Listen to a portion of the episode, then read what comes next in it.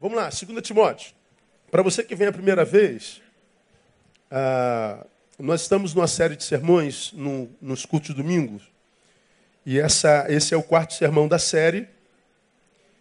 E a gente tem falado sobre escuta espiritual. Começamos definindo escuta e a necessidade de escuta a partir de ah, que nós sejamos ah, prontos para ouvir, não é?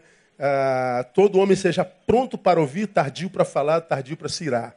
Fala sobre prontidão da escuta e nós aprendemos que a fé vem pelo ouvir. Então, a, a gente definiu escuta espiritual e mostramos na palavra e na prática como uma das marcas do homem do tempo do fim seria a incapacidade de escuta. Por falta dessa capacidade de ouvir, ou seja, a incapacidade de escutar, nós viveríamos um tempo de pouca fé, muita religião, não há dúvida, pouca fé, igrejas cheias, mas de gente vazia, igrejas cheias, mas pouco influentes na sua geração, porque nem todos os que adentrariam a igreja teriam fé. Aquela fé que a Bíblia fala vence o mundo. Nós falamos como que a gente absorve essa, essa fé, como é que a gente, o que é escutar e tudo mais.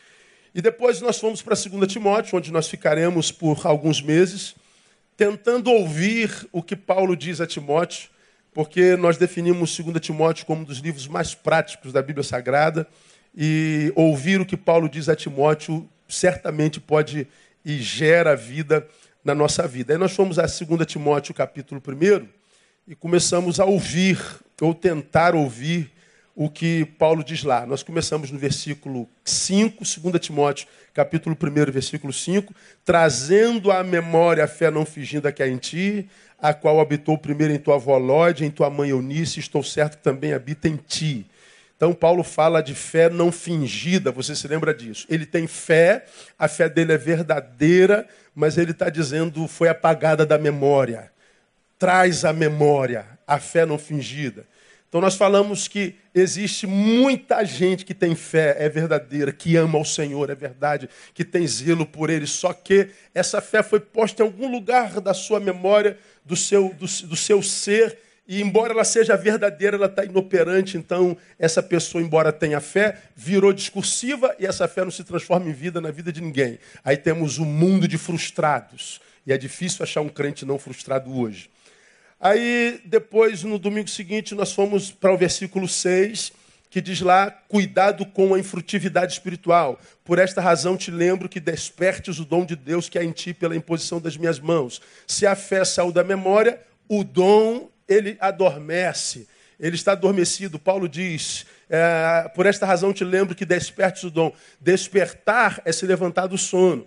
E eu falei que isso não é fácil, porque dormir é bom, dormir é agradável. Falamos daqueles irmãos, que horas você acorda? Tinha um aqui que acordava três e meia da manhã. Eu falei, irmãos, acordar três e meia da manhã, segunda-feira, só a graça de Jesus, ou a necessidade sobre a mesa, não é verdade? Então a necessidade sobre a mesa faz a gente acordar às três e meia da manhã. Mas se pudesse dormir até às dez, pergunta se ele dormia. Dormia, porque dormir é bom.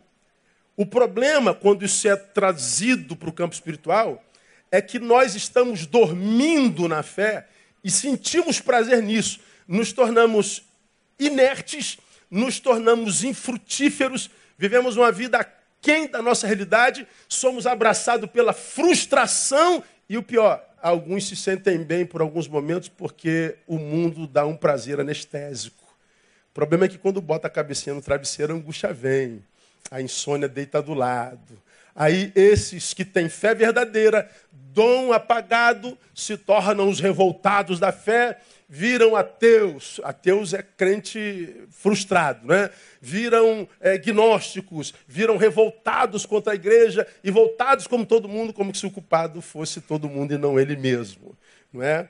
E hoje nós vamos ao, ao versículo 7, depois você pode ouvir todos os sermões, está lá no Face da igreja, ah, que diz assim, olha lá, leia comigo. Porque Deus, leia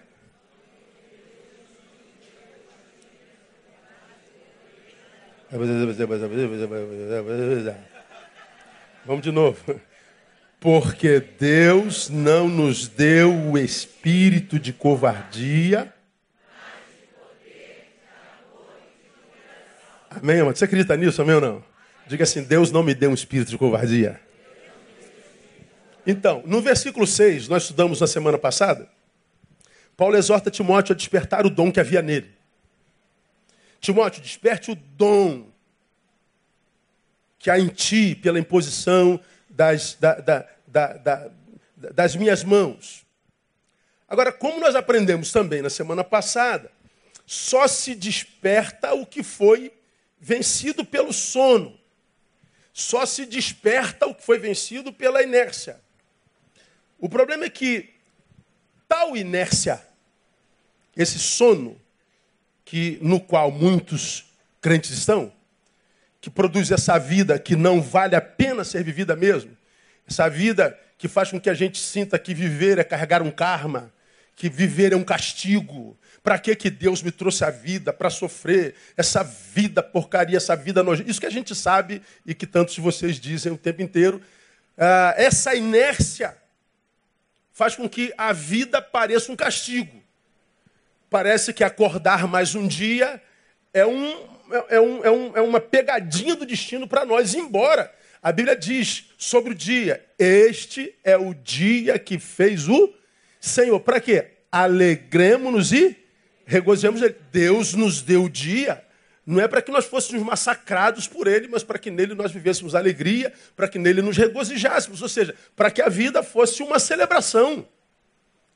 Só que quando a, a nossa vida está inerte, quando nós estamos nesse sono que a gente não entende, o que, que acontece? Parece que a vida é um castigo, parece que a vida é um dor, é uma dor. O problema é que essa inércia, olha, olha a gravidade, essa inércia é facilmente justificada por alguns conceitos psíquicos que povoam a nossa mente. Daí o conselho que eu acho que eu quero que vocês escutem nessa manhã é, terceiro tópico, né? Cuidado com os conceitos psíquicos que povoam sua mente.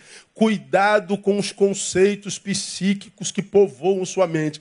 Por que, que eu devo ter cuidado com os conceitos psíquicos? Porque são esses conceitos psíquicos que, é, que povoam minha mente que faz com que eu me absolva, ou seja, absolvido, não é absorvido, absolvido do, do, da inércia que me tomou. Eu, eu, eu vivo uma vida aquém da minha possibilidade, eu sou tomado por um sono, o meu dom não desperta, a fé, que diz a palavra, vence o mundo, não vem à tona, portanto o mundo me vence e eu passo pela vida e a vida não passa por mim. Eu passo pela vida, a vida não toma conhecimento de mim, e aí eu me torno um, um desses milhares de frustrados que estão por aí, dizendo: a vida é injusta, eu sou injustiçado. Deus não é justo, eu sou injustiçado. Nós nos tornamos, que você está cansado de ouvir aqui, de caçadores de culpados. Vivemos por achar culpados para nossa desgraça. Culpado foi meu pai, culpado foi minha mãe, culpado é a igreja, culpado é o pastor Neil, culpado é o porteiro, culpado é o Lula, o culpado é todo mundo, menos eu. De onde que vem essa, essa autoabsorvição ampla, total e restrita que a gente vê nos sujeitos que compõem as grandes massas? De onde vem essa ideia de que nós somos a eterna vítima? De que tudo que não é eu é algoz e eu sou sempre a vítima? De onde vem isso? Conceitos psíquicos doentios, equivocados que a gente carrega dentro de nós, que vão nos absolvendo que vão a, a, a, nos poupando da realidade. Essa, é, é, é, esse, esses conceitos são, são os que nos justificam é, diante dessa paralisação, diante dessa inércia. Por que, que você está vivendo essa vida que você chama de medíocre? Por que, que você está vivendo essa vida que você diz não vale a pena, pastor? Por que, que você está vivendo o que não gostaria de viver? Alguns dizem, ah, eu estou eu, tô, eu, eu, eu, não sou aquilo que eu gostaria de ser, pastor, porque eu estou muito cansado. Vamos trazer para o campo da comunhão, do altar, da presença de Deus. Por que, que você abandonou o seu dom?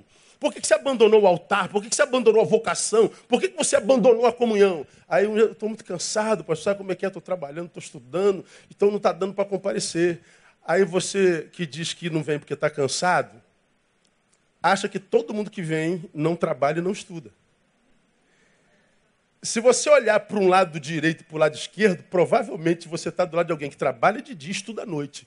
Se você olhar para essa nuca que está na tua fuça aí, provavelmente essa nuca seja a nuca de alguém que trabalha de dia e estuda à noite. Se você der uma olhadinha para trás, provavelmente esse cara que está atrás de você olhando para a tua nuca também trabalha de dia e estuda à noite.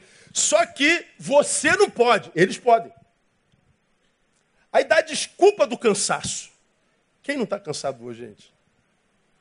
Quem é que não vive nesse sistema louco que a gente vive, cansado? Você lembra, eu contei aqui há bem pouco tempo atrás é, o, o, grau de doença que a gente está. É, Estou vendo de uma administração lá em São Gonçalo. E o culto acaba às 10, aí tem aquele, aquela coisa toda depois do culto, tirar foto, almoça, janta, sei lá. E a gente vem de São Gonçalo, eu estava chegando na, em casa por volta de meia-noite, meia-noite e meia. E a gente não para em sinal à noite no Rio de Janeiro, a não ser que tenha câmera, maledetas câmeras, não é? Quando eu passo perto de um postezinho desse de câmera, eu tenho vontade de ser Wolverine. Eu falo com o André, se eu fosse Wolverine, eu ia derrubando todas elas, mas não sou, isso é viagem. Bom, parei, parei no sinal. Parei no canto, tinha um carro na minha frente, um carro do lado, outro carro na frente, e aqui o canteiro de obra. Eu estou parado escutando uma música, um reguezinho. Aí, distraído, meia-noite e meia, entra um cara, você ouviu falar isso aqui, uma moto com dois caras em cima.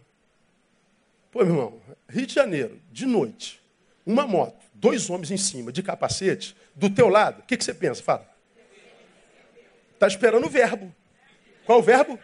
Perdeu, verbo perder. Já agora já, já vou ouvir. Quando, esse, quando, parou a moto com os dois caras do lado, falei, Jesus amado.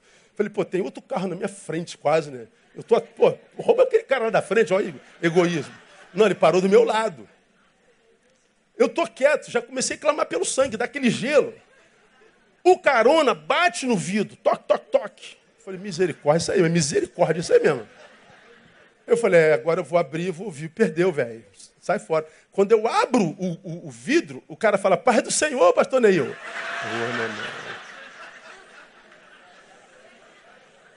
Aí eu reagi, vai pro diabo que te carregue, miserável.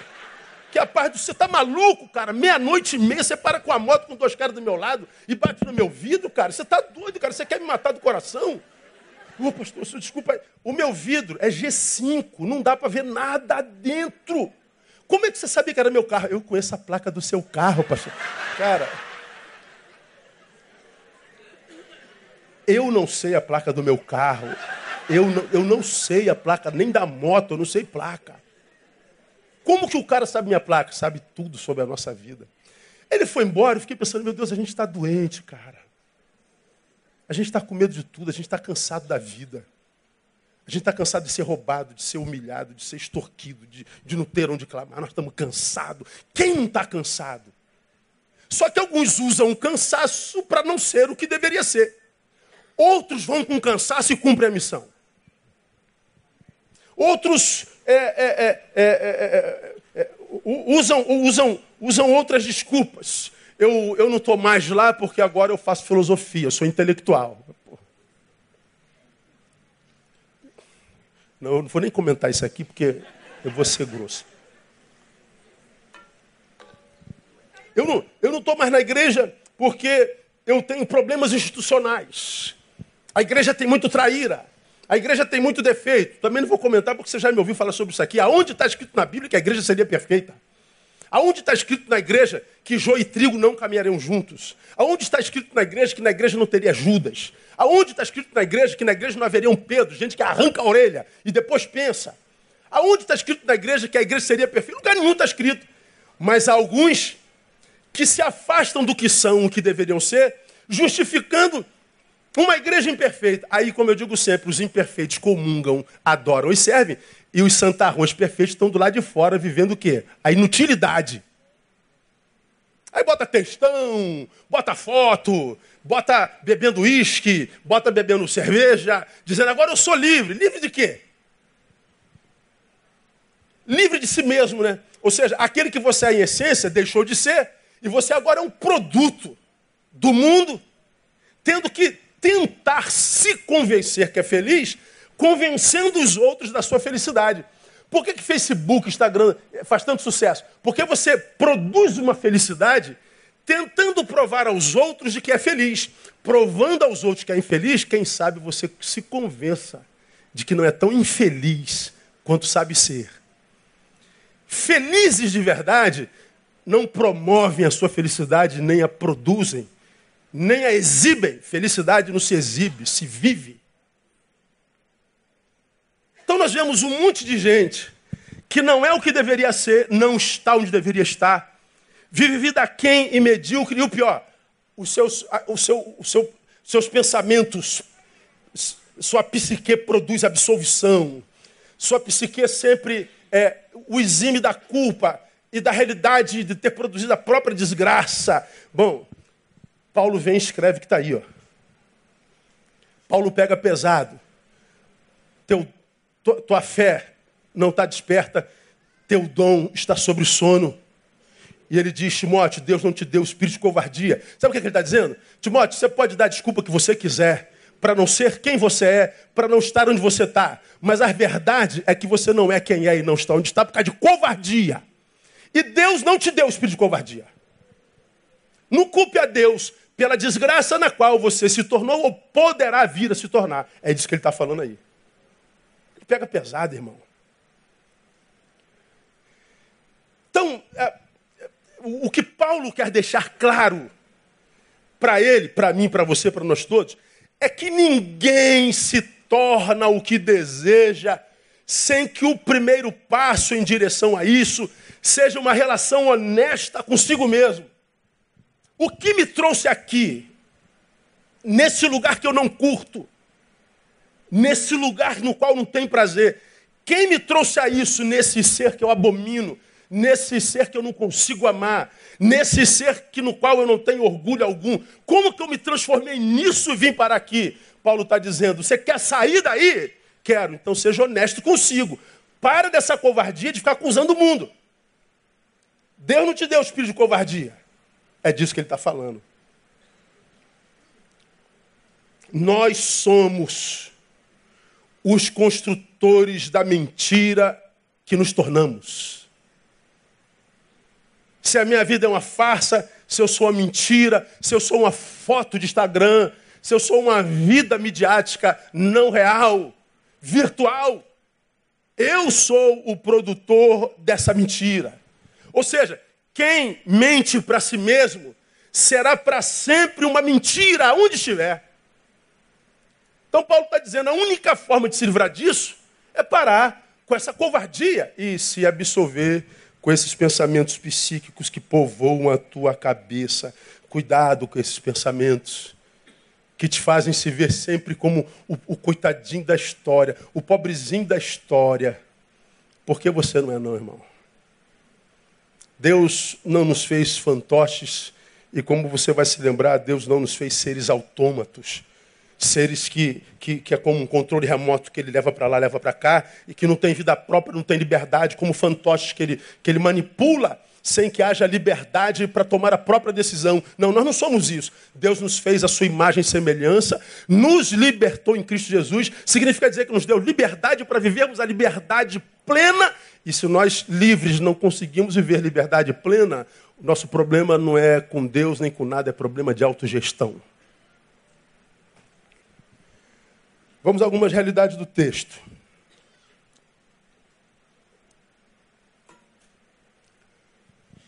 Essas realidades eu acho que são as que merecem destaque no texto.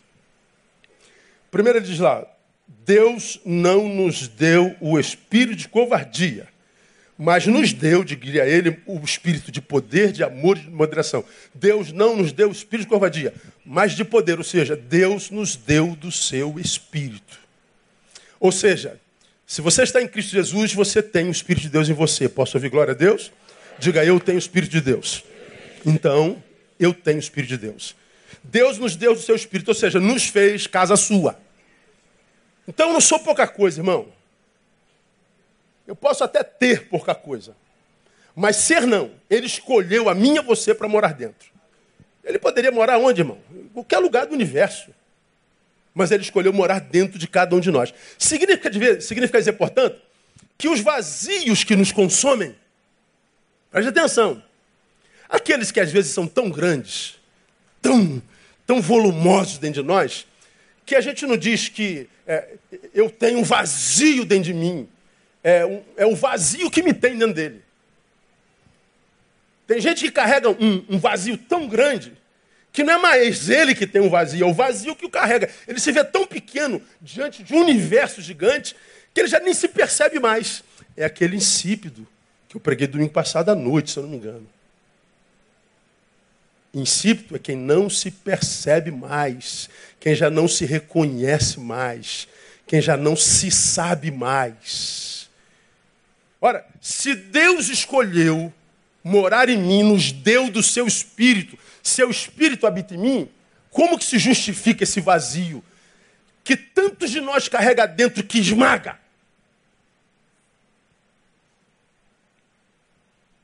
Como que se justifica isso? Se ele deu do seu espírito. Bom, esse vazio pode ser produto dos conceitos psíquicos que povoam a nossa mente. Eu dou um exemplo. Eu gosto dos exemplos. Tu tá aí, ó, atende o telefone que Deus pode estar tá querendo falar contigo. O, você está passando por um momento de dor. Dor, dor, dor, dor. Vale da sombra da morte. Aquele dia que você não sonha, que não é planejado, que vem como um tsunami e desconstrói o que a gente construiu uma vida inteira em meia hora, em minutos. Aquela facada que você recebeu nas costas que você não imaginava, aquele diagnóstico que te, te assombra da noite para o dia. Você dormiu bem, amanhã você sente, vai lá o diagnóstico. O, o, momento da dor, da agudeza da dor. Nessa agudeza, os, os nossos pensamentos começam a produzir também. E um pensamento muito comum produzido na dor é Deus não se importa com a gente. Deus não se importa comigo. A pergunta na calamidade é onde é que Deus estava quando isso acontecia comigo? crise dos ateus é como pode um Deus bom ter produzido tanta maldade? Como se justifica o mal na criação de um Deus bom? Como que se justifica o silêncio de Deus diante de tal calamidade? Pois é, na dor, nossa mente povoada por pensamentos psíquicos adoecidos começam a trabalhar e uma das suas produções é Deus não se importa. É como, é como a produção de Isaías 49, 14, que você conhece bem, que diz assim: ó, Mas Sião diz: O Senhor me desamparou, o meu Senhor se esqueceu de mim. Está aí, Isaías 50, 49, 14. Bota aí, painel. Uma cidade inteira dizendo isso. Mas eu pergunto a vocês: nós não estamos nesse momento no auge da dor, nós não estamos na agudeza da tribulação e da vergonha. Nós estamos aqui sentados no ar-condicionado, cada um com seu problema. Alguém aqui tem problema na vida? Levante a mão só para ter uma ideia. É. Diga para quem está do seu lado, muito prazer, estamos juntos nessa. É uma reunião de problemáticos, né? Pois é, cada um com o seu. A forma como a gente administra, administra que é diferente. Problema nós temos todos iguais. Mas Sião diz: O Senhor me desamparou, o meu Senhor se esqueceu de mim. Então nós estamos aqui no ar-condicionado, recebemos a palavra, vi um monte de criancinha bonitinha, já cantamos umas musiquinhas para Deus, foi maneiro, estamos ah, felizes. Esse, esse diagnóstico produzido por Sião, o Senhor me desamparou, o Senhor se esqueceu de mim. A pergunta é: essa pergunta é uma pergunta de quem foi abandonado mesmo por Deus? ou de alguém que ainda não amadureceu para aprender a lidar com as suas próprias dores? Vou repetir essa pergunta. O Senhor me desamparou. O Senhor se esqueceu de mim. Essa pergunta é originada em quê? Letra A. Do abandono de Deus mesmo. Letra B. De alguém que ainda não amadureceu suficientemente para aprender a lidar com as suas dores? A ou B? Todo mundo sabe disso. Mas por que quando a dor é tua, você diz Deus me abandonou? Por que quando a dor é na tua carne, você acredita que Deus não se importa? Por que quando é tua empresa que fecha, Deus não se importa? Por que quando a tua namorada te dá uma bolada nas costas, você diz que Deus me abandonou? Por que, que a gente só diz que Deus é injusto quando a injustiça é sobre nós? Quando é contra nós? Ah, é porque Deus abandona? Não, Deus não abandona, você sabe muito bem disso. Esse mesmo texto diz, levanta esse, o próximo, próximo versículo, painel 15. Aí o Senhor respondeu assim, você conhece bem esse texto. Pode uma mulher esquecer-se do seu filho de peito de maneira que não se compadeça do filho do seu ventre? Mas ainda que essa se esquecesse, leia comigo o restante. Eu, todavia, não me esquecerei de ti. Olha o versículo seguinte. Diz que Deus tem uma tatuagem. Eis que nas palmas das minhas mãos te gravei, e os teus muros estão continuamente diante de mim. Ele está dizendo, ainda que a mãe esqueça do seu bebê de peito, eu não me esqueço de você. E mais, eu tenho teu nome gravado na palma da minha mão. Deus tem uma tatuagem na mão e o que está escrito lá é o teu nome. Ele não se esquece, Deus não tem amnésia. Deus não é doente para se esquecer de mim, de você. Mas de onde vem essa ideia de que Deus não se importa? Daqui, ó. Deus desampara? Deus não se importa? Bom, a gente pode responder com outro texto. Mateus 28, bota aí, panel, 28, 19. Onde Jesus Cristo diz aos seus discípulos, particularizando um pouco mais para a igreja, Portanto, ide fazer discípulos de todas as nações, batizando-as em nome do Pai e do Filho e do Espírito Santo. Olha lá, Mateus, não, primeiro o Mateus, é, o Mateus 28, 20. É o versículo seguinte: Portanto, ide fazer discípulos de, de todas as nações. Ah, não, 20. Ensinando-as a observar todas as coisas que eu vos tenho mandado. Leia comigo. E eis que eu estou convosco. Quando? Até quando? O Senhor me desamparou. Se Ele diz que está conosco todos os dias, você diz, Deus te desamparou, você está chamando Deus de quê? Mentiroso. Quem é mentiroso? É Deus ou é você? Quem é que mente nessa relação? Eu e Deus, quem é que mente? Agora a gente diz, Deus me desamparou, Deus não se importa. Por que, que Deus não faz nada? Porque Deus é um mau caráter que muda de, de, de, de opinião. É um mentiroso que mente a nosso respeito. É um canalha que se esquece do que disse. É um doente que tem amnésia. Veja se isso pode ser uma coisa de Deus. São nossos pensamentos, são as questões psíquicas que povoam a nossa mente que a gente não percebe que influenciam a nossa forma de ver, diagnosticar e, portanto, de agir. Quando Paulo escreve a Timóteo, é, Deus não nos deu espírito de covardia, ele está dizendo: para com esse negócio, Timóteo. Cuidado com esses pensamentos que são produzidos em você, porque esse pensamento produzido em você, se não for discernido por você mesmo, eles vão mudar o curso da tua vida te fazendo viver aquém do que você pode, pior, cheio de razão, miseravelmente cheio de razão. É o que ele está dizendo aqui. Ora, pelo amor de Deus, eu acho isso tão claro como água é, transparente.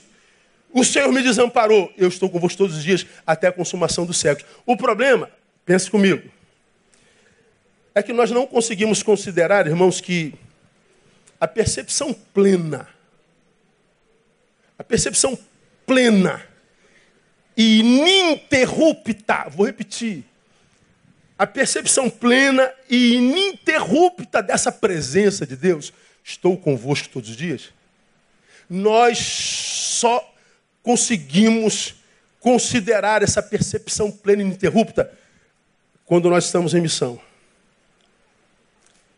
Se eu não estou em missão, eu vou viver esses hiatos da sensação da presença. Eu vou viver esses hiatos, essas síncopes, esses espaçamentos de, de percepção da presença de Deus, prometida na Sua palavra, estou convosco. Por que, que eu tenho essa sensação de ausências divinas? Esses hiatos da presença de Deus em mim. Hoje eu estou cheio dele, estou sentindo a sua presença. Pronto, vem a calamidade, eu estou vazio dele, estou como no esgoto. Deus, mais uma vez, foi acometido por amnésia, deve ter esquecido de tomar o remédio dele e eu não estou mais aqui, ele não está mais aqui comigo. Agora eu estou sentindo de novo. Por que, que nós sentimos esses hiatos? Esses passamentos da presença? Porque essa presença é prometida para quem está em missão, ou seja, para quem não se deforma, para quem não abre mão de ser quem é. E porque não abriu mão de ser quem é, está fazendo aquilo para o que nasceu. Aí sim nós vemos isso no versículo 19. Bota o 19, painel. Olha lá.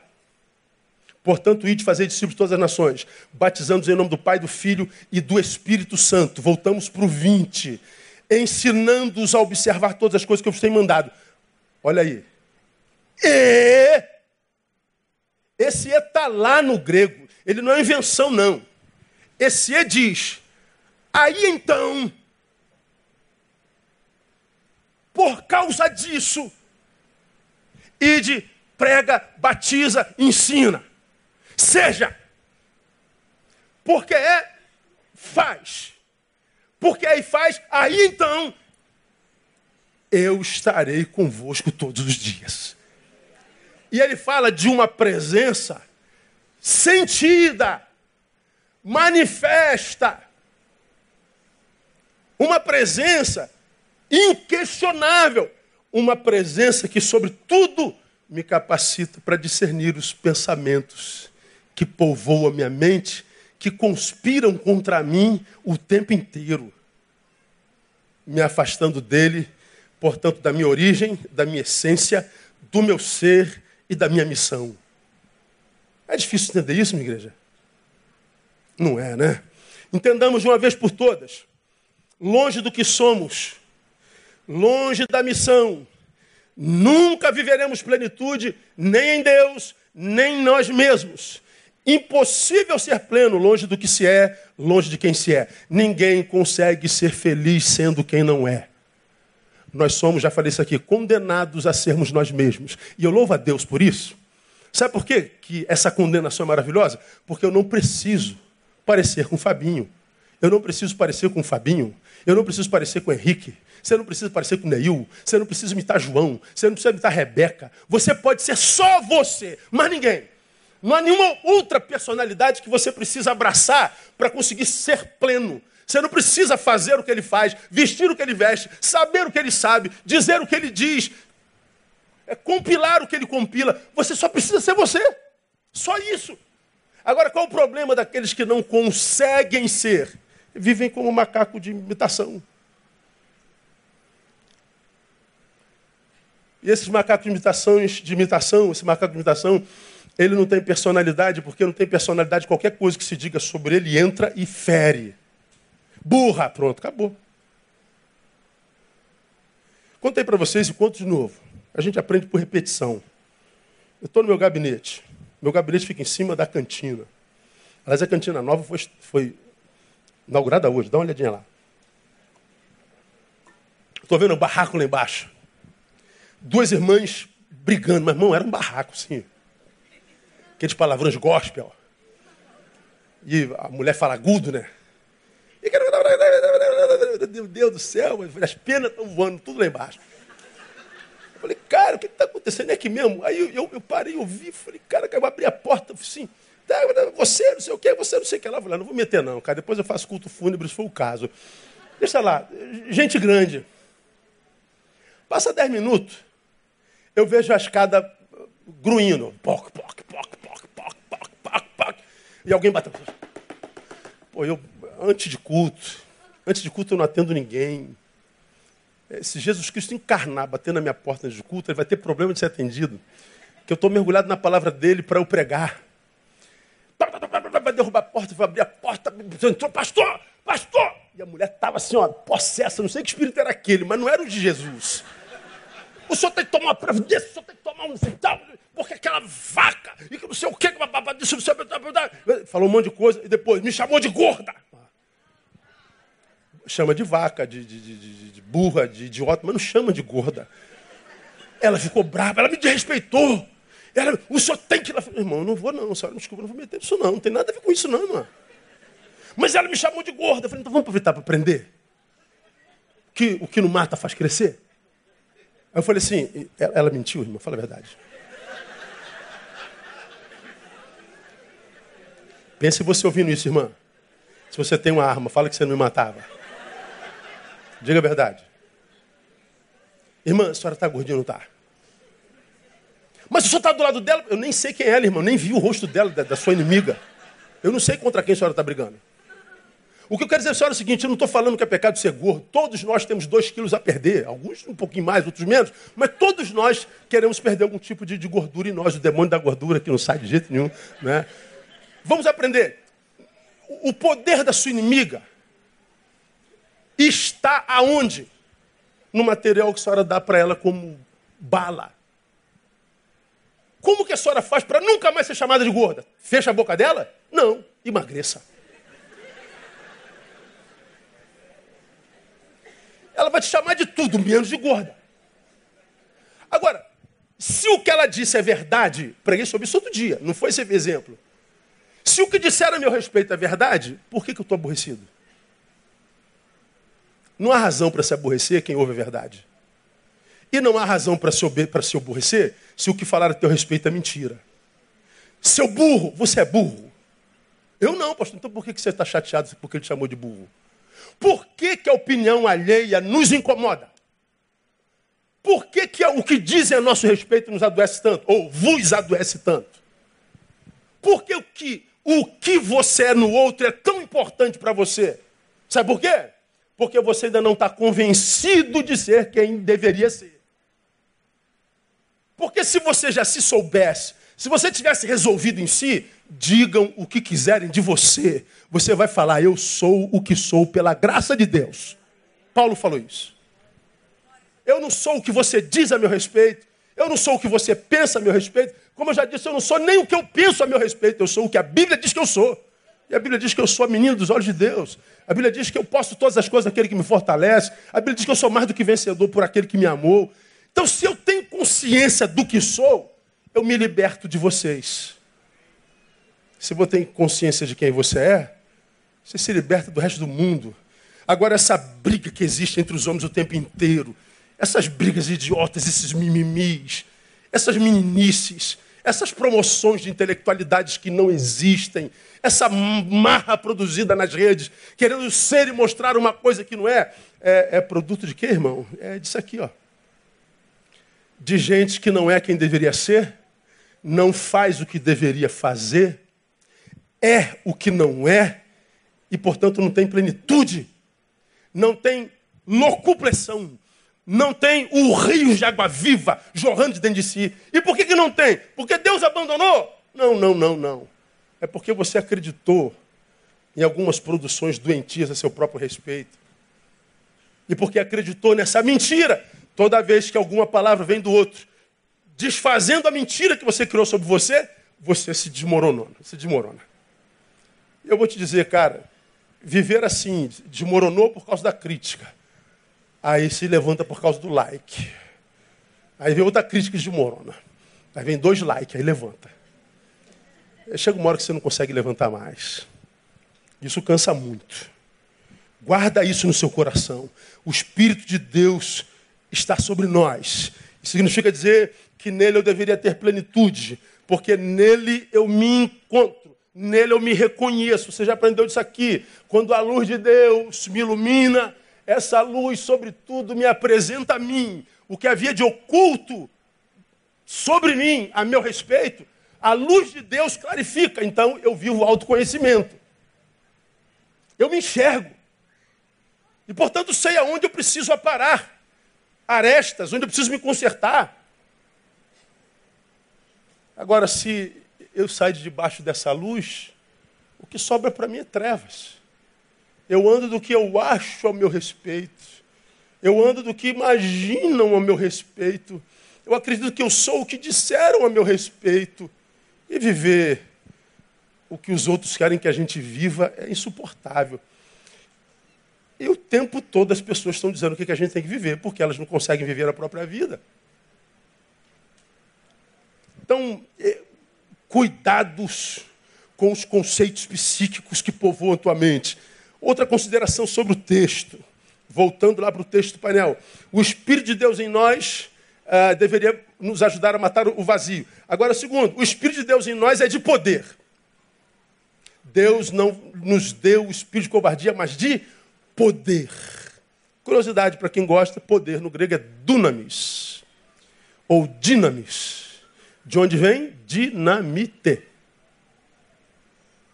Então é Poder é dinamite. Deus nos deu o espírito de dinamite. Bom, quando você acende um dinamite e joga assim, o que, que acontece? Se eu acendo um dinamite aqui e jogo aqui no meio da igreja, o que acontece? Ela arrebenta com tudo, é poderosa. O dinamite abre caminho, o dinamite abre espaço. O dinamite destrói o que ninguém consegue de, de, de, é, demover e destruir. Agora, quando a Bíblia fala que Deus nos deu espírito de poder, de que poder que ele está falando para a gente entender que poder é esse? Gálatas 5, 22, painel, bota aí, simples como água. Paulo fala em Gálatas 5 sobre os frutos do Espírito. Diz assim, ó, mas os frutos do Espírito é, mas o fruto do Espírito é singular. Dois pontos. Olha que estranho. O amor, lê comigo. O gozo, a paz, a longanimidade, a benignidade, a bondade, a fidelidade. Passa, painel. A mansidão, o domínio próprio. E contra essas coisas, não há lei. Olha que coisa interessante. O fruto do Espírito é. Diz lá, amor.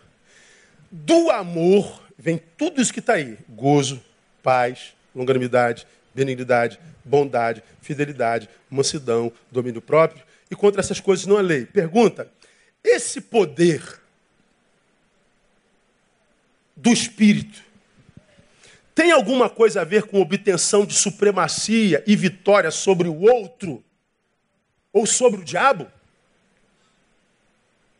Olha lá, volta de novo, volta 22. Veja se tem o poder do Espírito, ou seja, que é o fruto dele, o que ele, o, o que ele gera em mim. Volta aí, painel 22. Olha lá, veja se isso tem alguma coisa a ver em vencer o outro, ser mais poderoso que o outro, ou tem a ver em lutar contra o diabo e botar ele no seu lugar. Vê se tem alguma coisa a ver. É, gozo, paz, longanimidade, benignidade, bondade, fidelidade, mansidão, domínio próprio. Não tem, tem? Não tem, não. Esse poder que o Espírito Santo nos dá, que gera isso aqui em nós, é poder para vencer o quê? Aí volta para o versículo 19, 5,19, painel, onde ele fala dos frutos da carne. Ó. Ora, as obras da carne são, plural, manifestas quais são?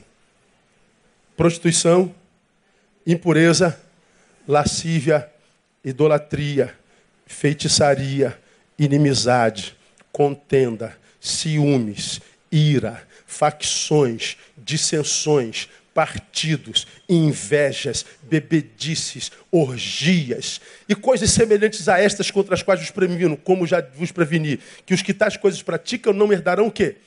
O reino de Deus. Escuta, o reino de Deus está em nós, diz o texto, diz a palavra. Então ele está dizendo: se essas coisas aqui te invadiram, o reino de Deus sai. Ou fica lá no cantinho inerte, como sono. E essas coisas te dominam. Agora eu pergunto a você, raciocine comigo. Essas coisas têm poder para acabar com a vida do homem? Coisas como prostituição, impureza, lascívia, idolatria, feitiçaria, inimizade, contenda, ciúme, ira, facção, dissensão, partido, inveja, bebedice, orgias. Não é isso que acaba com a gente. Nessa lista estão todas as coisas que têm destruído a vida dos homens. Agora, o mais grave a gente já sabe, é só lembrança. De onde vem essa desgraça toda? Que tem acabado com família, com amizade, com autoestima, com amor próprio, com subjetividade, com sonho, com projetos. Tem desconfigurado, deformado, monstrificado o ser humano. De onde vem essa coisa toda? Que é obra da carne. Aí você vai lá para Marcos 7, 21, que diz assim: ó, pois é do interior do coração dos homens que procedem os maus pensamentos, as prostituições, os furtos, homicídios, adultério, cobiça, maldade, dolo, libertinagem, inveja, blasfêmia, soberba e seis. Ou seja, isso tudo que Paulo chama de obra da carne brota do meu coração, do nosso coração. Não é uma obra do diabo contra mim, é uma obra de mim contra mim mesmo, é autossabotagem. São sequelas da queda. Quando Paulo vem e diz que ele não nos deu espírito de covardia, mas de poder, de dinamis. É poder para quê? Para vencer a mim mesmo. É para que eu não me torne o diabo de mim mesmo. Para que esses pensamentos que têm acabado com a vida de algum de vocês, levado vocês para longe do altar, longe de si mesmo, longe da sua vocação, fazendo com que a vida se transforme nessa porcaria que está aí. E que faz com que você diga que é o diabo, que é Deus, que é o pastor, que é o papa, que é a mãe, que é o marido, que é todo mundo. E te exime dessa culpa. Quando na verdade, se a vida é tua, a gestão é tua. O poder de Deus é poder de Deus para que eu não faça isso comigo.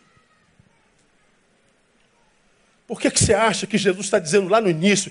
Se alguém quer vir após mim, tem que fazer o quê? Por que, que eu tenho que me negar a si mesmo? Porque dentro de mim habita essa desgraça toda, que fluindo em mim, frutificando em mim, faz com que, mesmo que eu siga Jesus, a vida dele não flua em mim. Meu problema sou eu. Eu sou responsável pela mentira na qual me tornei. Então, o poder do Espírito de Deus em nós é poder para vencermos a nós mesmos, principalmente os conceitos psíquicos equivocados que povoam a nossa mente. Para com esse negócio de ter pena de você. Para com esse negócio de contar mentira para si mesmo. Porque você só autentica esse status quo miserável. Você só tem uma vida para viver, cara. Tá ruim até distrair amém, não tá? É. é. Mas não deixa de ser verdade por causa disso. Vamos evoluir. O Espírito de Deus em nós é de amor. Deus não nos deu espírito de covardia, mas de poder e de amor. Aqui o amor, essa palavra é o ágape. Você conhece bem, não preciso falar sobre isso. Existem quatro tipos de amores, alguns outros tipos de amores. O filéu, amizade. Existe o eros, o erótico, você conhece bem. O estorguê, que é o familiar.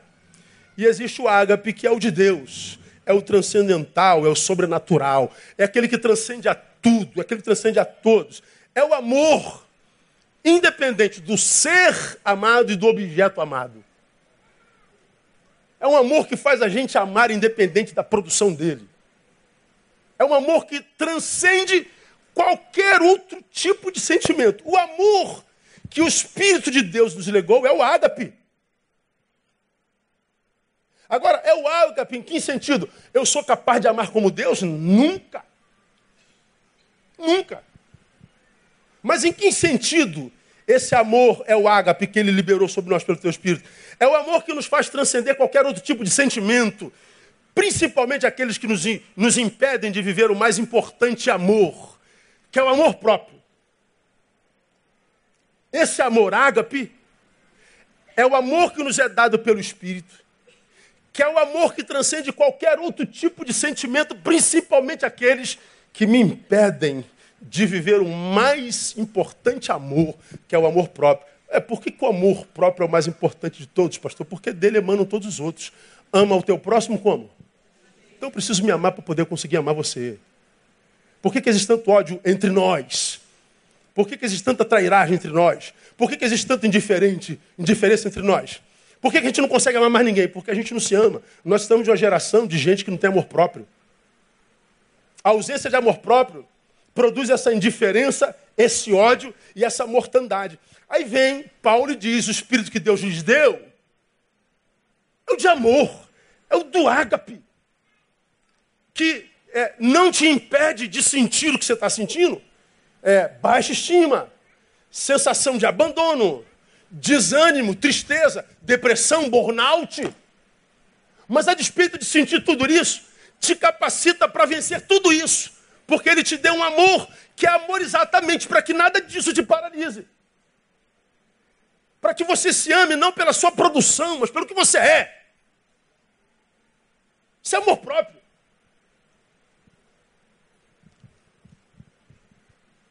Deus não nos deu espírito de covardia, mas de poder e de amor. Vamos terminar, nosso tempo passou. O Espírito de Deus em nós é espírito de moderação. A palavra aqui, irmão, é sofronismos. Moderação é sofronismos. Cara, a Bíblia é muito linda. Sofronismo é controle. Sofronismo é temperança. Temperança que vem de tempero. Bom, você pode fazer aquela feijoada da vovó. Que quem sabe o que é feijoada de vovó, sabe que ninguém faz feijoada igual vovó.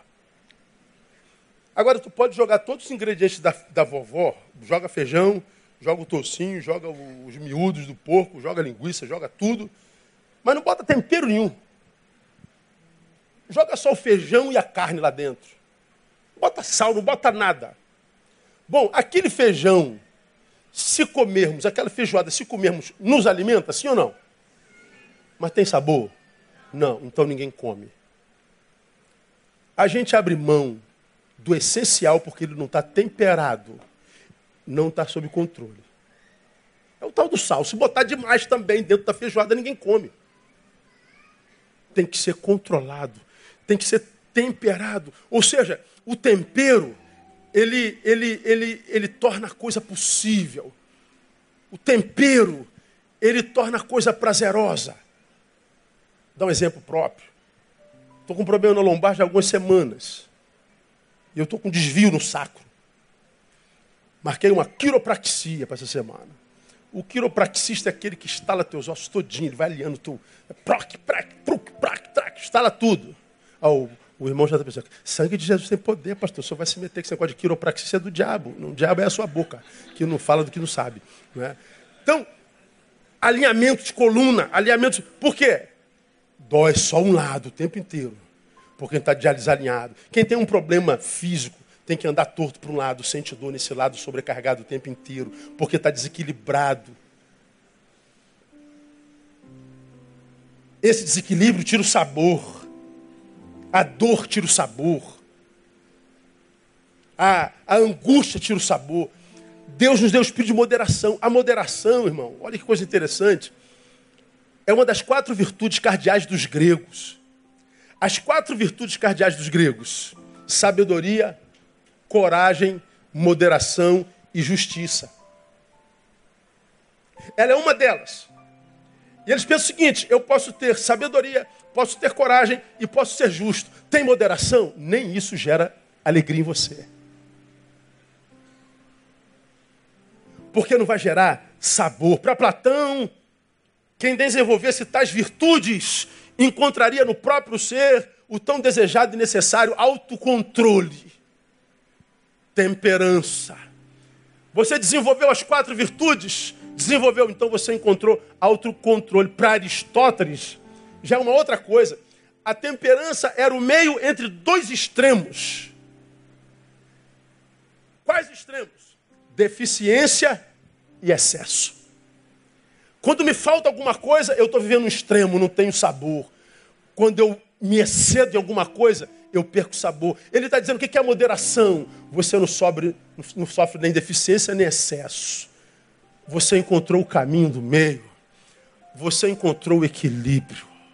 Você não tende para o lado, nem tende para o outro.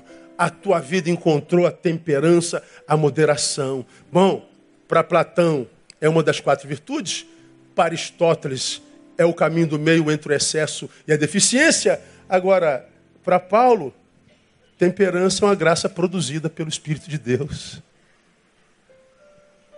Eu não preciso ser um filósofo aristotélico. Eu não preciso ser um filósofo platoniano. Eu não preciso ser um Leandro Carnal, nem um, um, um, um Luiz Felipe Pondé. Eu não preciso ser dos famosos filósofos do Brasil, para ter equilíbrio, não preciso ser um estudioso. Quanto mais, eu não preciso ler 30 livros por dia, eu não preciso ser o que os outros imaginam que eu seja. Eu só preciso aproveitar esse Espírito de Deus que foi derramado sobre a minha vida, porque é Ele que vai gerar o tempero, de modo que eu não me torne nem um, um religioso idiota, fanático, mas também não me torne um crente carnal longe da missão e da vocação, convencido que ainda assim está em evolução intelectual. É o equilíbrio. O Espírito de Deus me dá esse equilíbrio. Se assim é, por que, que então há tanto descontrole. Se Deus me deu o espírito de poder para vencer a mim mesmo, se Deus me deu o espírito de amor, para que através desse amor eu transcenda todos os sentimentos que querem me empurrar para baixo, e me fazer mais um desse crente engolido pela pós-modernidade que está longe da vocação e da missão, vivendo para o mundo do tamanho do umbigo, inútil para Deus e tendo que se convencer que está feliz porque está botando frase de Nietzsche no, no, no, no Instagram. Como que eu me livro dessa farsa? Se Deus me deu poder para vencer essa mentira na qual a gente se torna, se Deus me deu poder para viver essa moderação, por que, que há tanto descontrole? É simples, irmão, porque nos submetemos às ciladas produzidas pelos conceitos psíquicos que povoam nossa mente muito facilmente. Impressionante como o ser humano pós-moderno, viciado em visibilidade, como eu tenho dito, por essa necessidade de ser no outro, nem que seja pelo tempo de uma postagem, nem que seja pela mísera mísero like. Por um mísero elogio. Pô, que cara cabeção. Que mina maneira. Que mina descolada. Por uma, por uma, isso é uma migalha que cai da mesa. Por uma besteira dessa.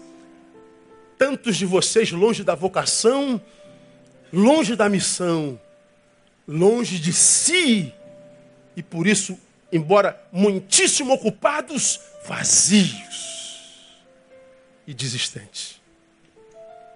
Onde começa isso? Pode dar o diabo, pastor. o diabo. O diabo na pós-modernidade não precisa trabalhar, nós nos bastamos. O diabo está de férias na pós-modernidade. Ele só labuta contra a santidade. Mas para alguém que virou idólatra de si mesmo, cultua o si mesmo, que mente para si mesmo, mesmo que a despeito de ser alguém que não é, o diabo precisa trabalhar. Então, nós nos submetemos a essas ciladas. Então, agora dá para você entender melhor o que Paulo queria dizer quando escreveu, e eu termino 2 Coríntios 10, de 3 a 5. Timóteo, cuidado com os pensamentos psíquicos, com essas coisas que povoam a sua cabeça, com essas ciladas produzidas pelos conceitos psíquicos. Cuidado com essa constante absolvição que você faz para você. Você vai dar um monte de desculpa, é covardia. Autossabotagem. O Espírito que Ele nos deu nos fez casa. Uma casa que é poder para vencer aquilo que quer tirar dele. Uma casa que é, que é amor para te fazer viver o mais importante de todos eles. É moderação para que haja sempre sabor nisso tudo, nessa guerra. Cuidado com os pensamentos psíquicos, com os conceitos psíquicos. Agora você entende 2 Coríntios 10, 3 a 5, que diz assim: Porque, embora andando na carne, não militamos segundo a carne, preste atenção, pois as armas da nossa milícia não são carnais, mas poderosas em Deus. Para quê? Demolição de fortalezas, derrubando raciocínios e todo baluarte que se ergue contra o conhecimento de Deus levando cativo todo o quê? Pensamento à obediência a Cristo. Nossas armas não são carnais. Não apareceu no painel, 2 Coríntios 10, 3. Nossa luta não é carnal. Não é na carne que a gente milita. As armas da nossa milícia são poderosas em Deus, mas para demolição de fortaleza. O que é fortaleza para eles? Derrubando raciocínios todo baluarte que se ergue contra o conhecimento de Deus, ou seja, a, a vivência desse Espírito que Ele deu sobre nós.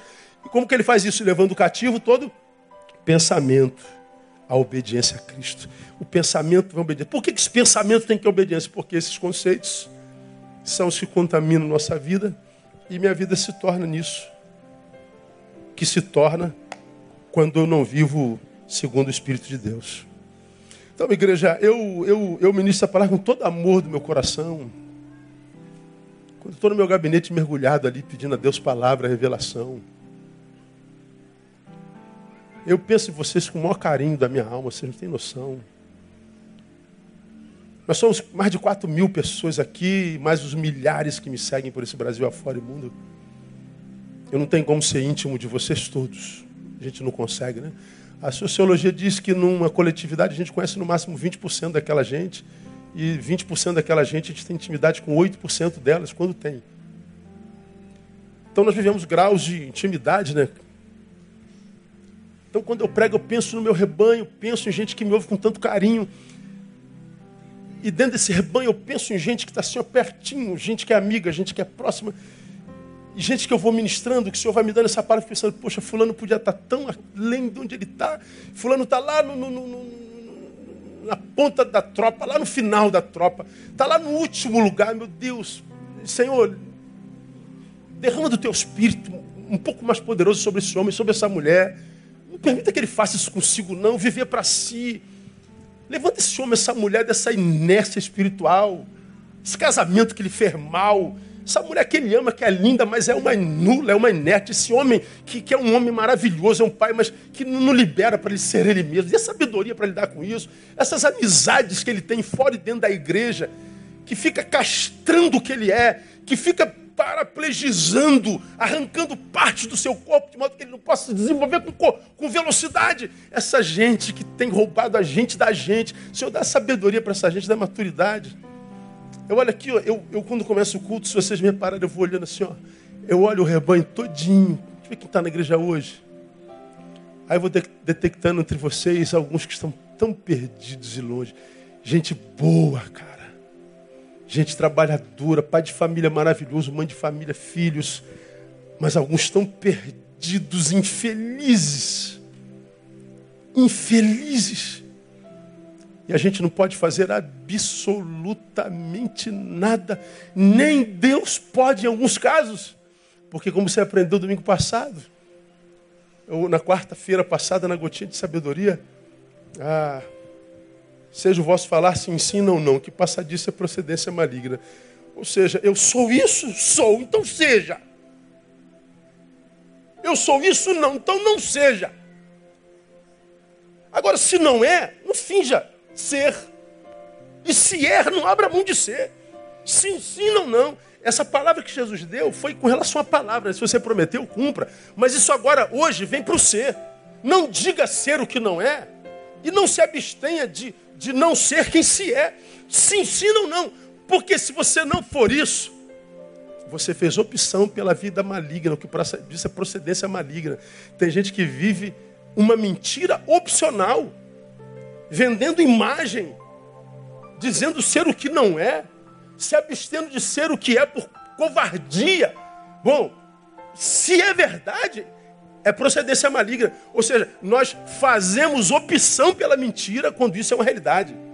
E quando eu faço opção pela mentira, quando eu sou uma mentira opcional, Deus não pode intervir, que Ele respeita o que eu faço com a minha liberdade. Então, meu irmão, no nome de Jesus, levanta daí hoje. Diga, Pai, eu vou voltar. Eu vou me tornar aquele que eu sou no teu coração, no nome de Jesus. Eu não vou morrer vivendo essa porcaria que eu estou vivendo, não. Se é que você está vivendo porcaria, eu estou falando em tese, viu, gente? Isso não tem nada a ver contigo, ab abstrai. Agora, Deus sabe com quem que Ele está falando aqui nessa manhã. Então levanta daí e diz, Deus, se tu me deste o teu espírito, eu vou tomar isso como... Agora, quando esse espírito vem, irmão, ele reconfigura nossos valores, né? busca primeiro o quê? O reino e as coisas. Tudo é acrescentado. Agora, se o Espírito não está agindo, as coisas vão ficando na frente. E você vai se transformando em nesse intelectualzinho. Nunca escreveu uma folha na vida. Um, um, um, especialista em igreja. Nunca, nunca administrou duas pessoas na vida. Não consegue administrar a própria existência. Mas é doutor em igreja. Ou seja, os teus conceitos psíquicos estão te matando. Venderam uma mentira, uma mentirosa imagem sobre você e você acreditou e está vivendo essa mentira. E o que eu espero nessa manhã é que Deus nos levante dessa mentira e que nos mergulhe na verdade.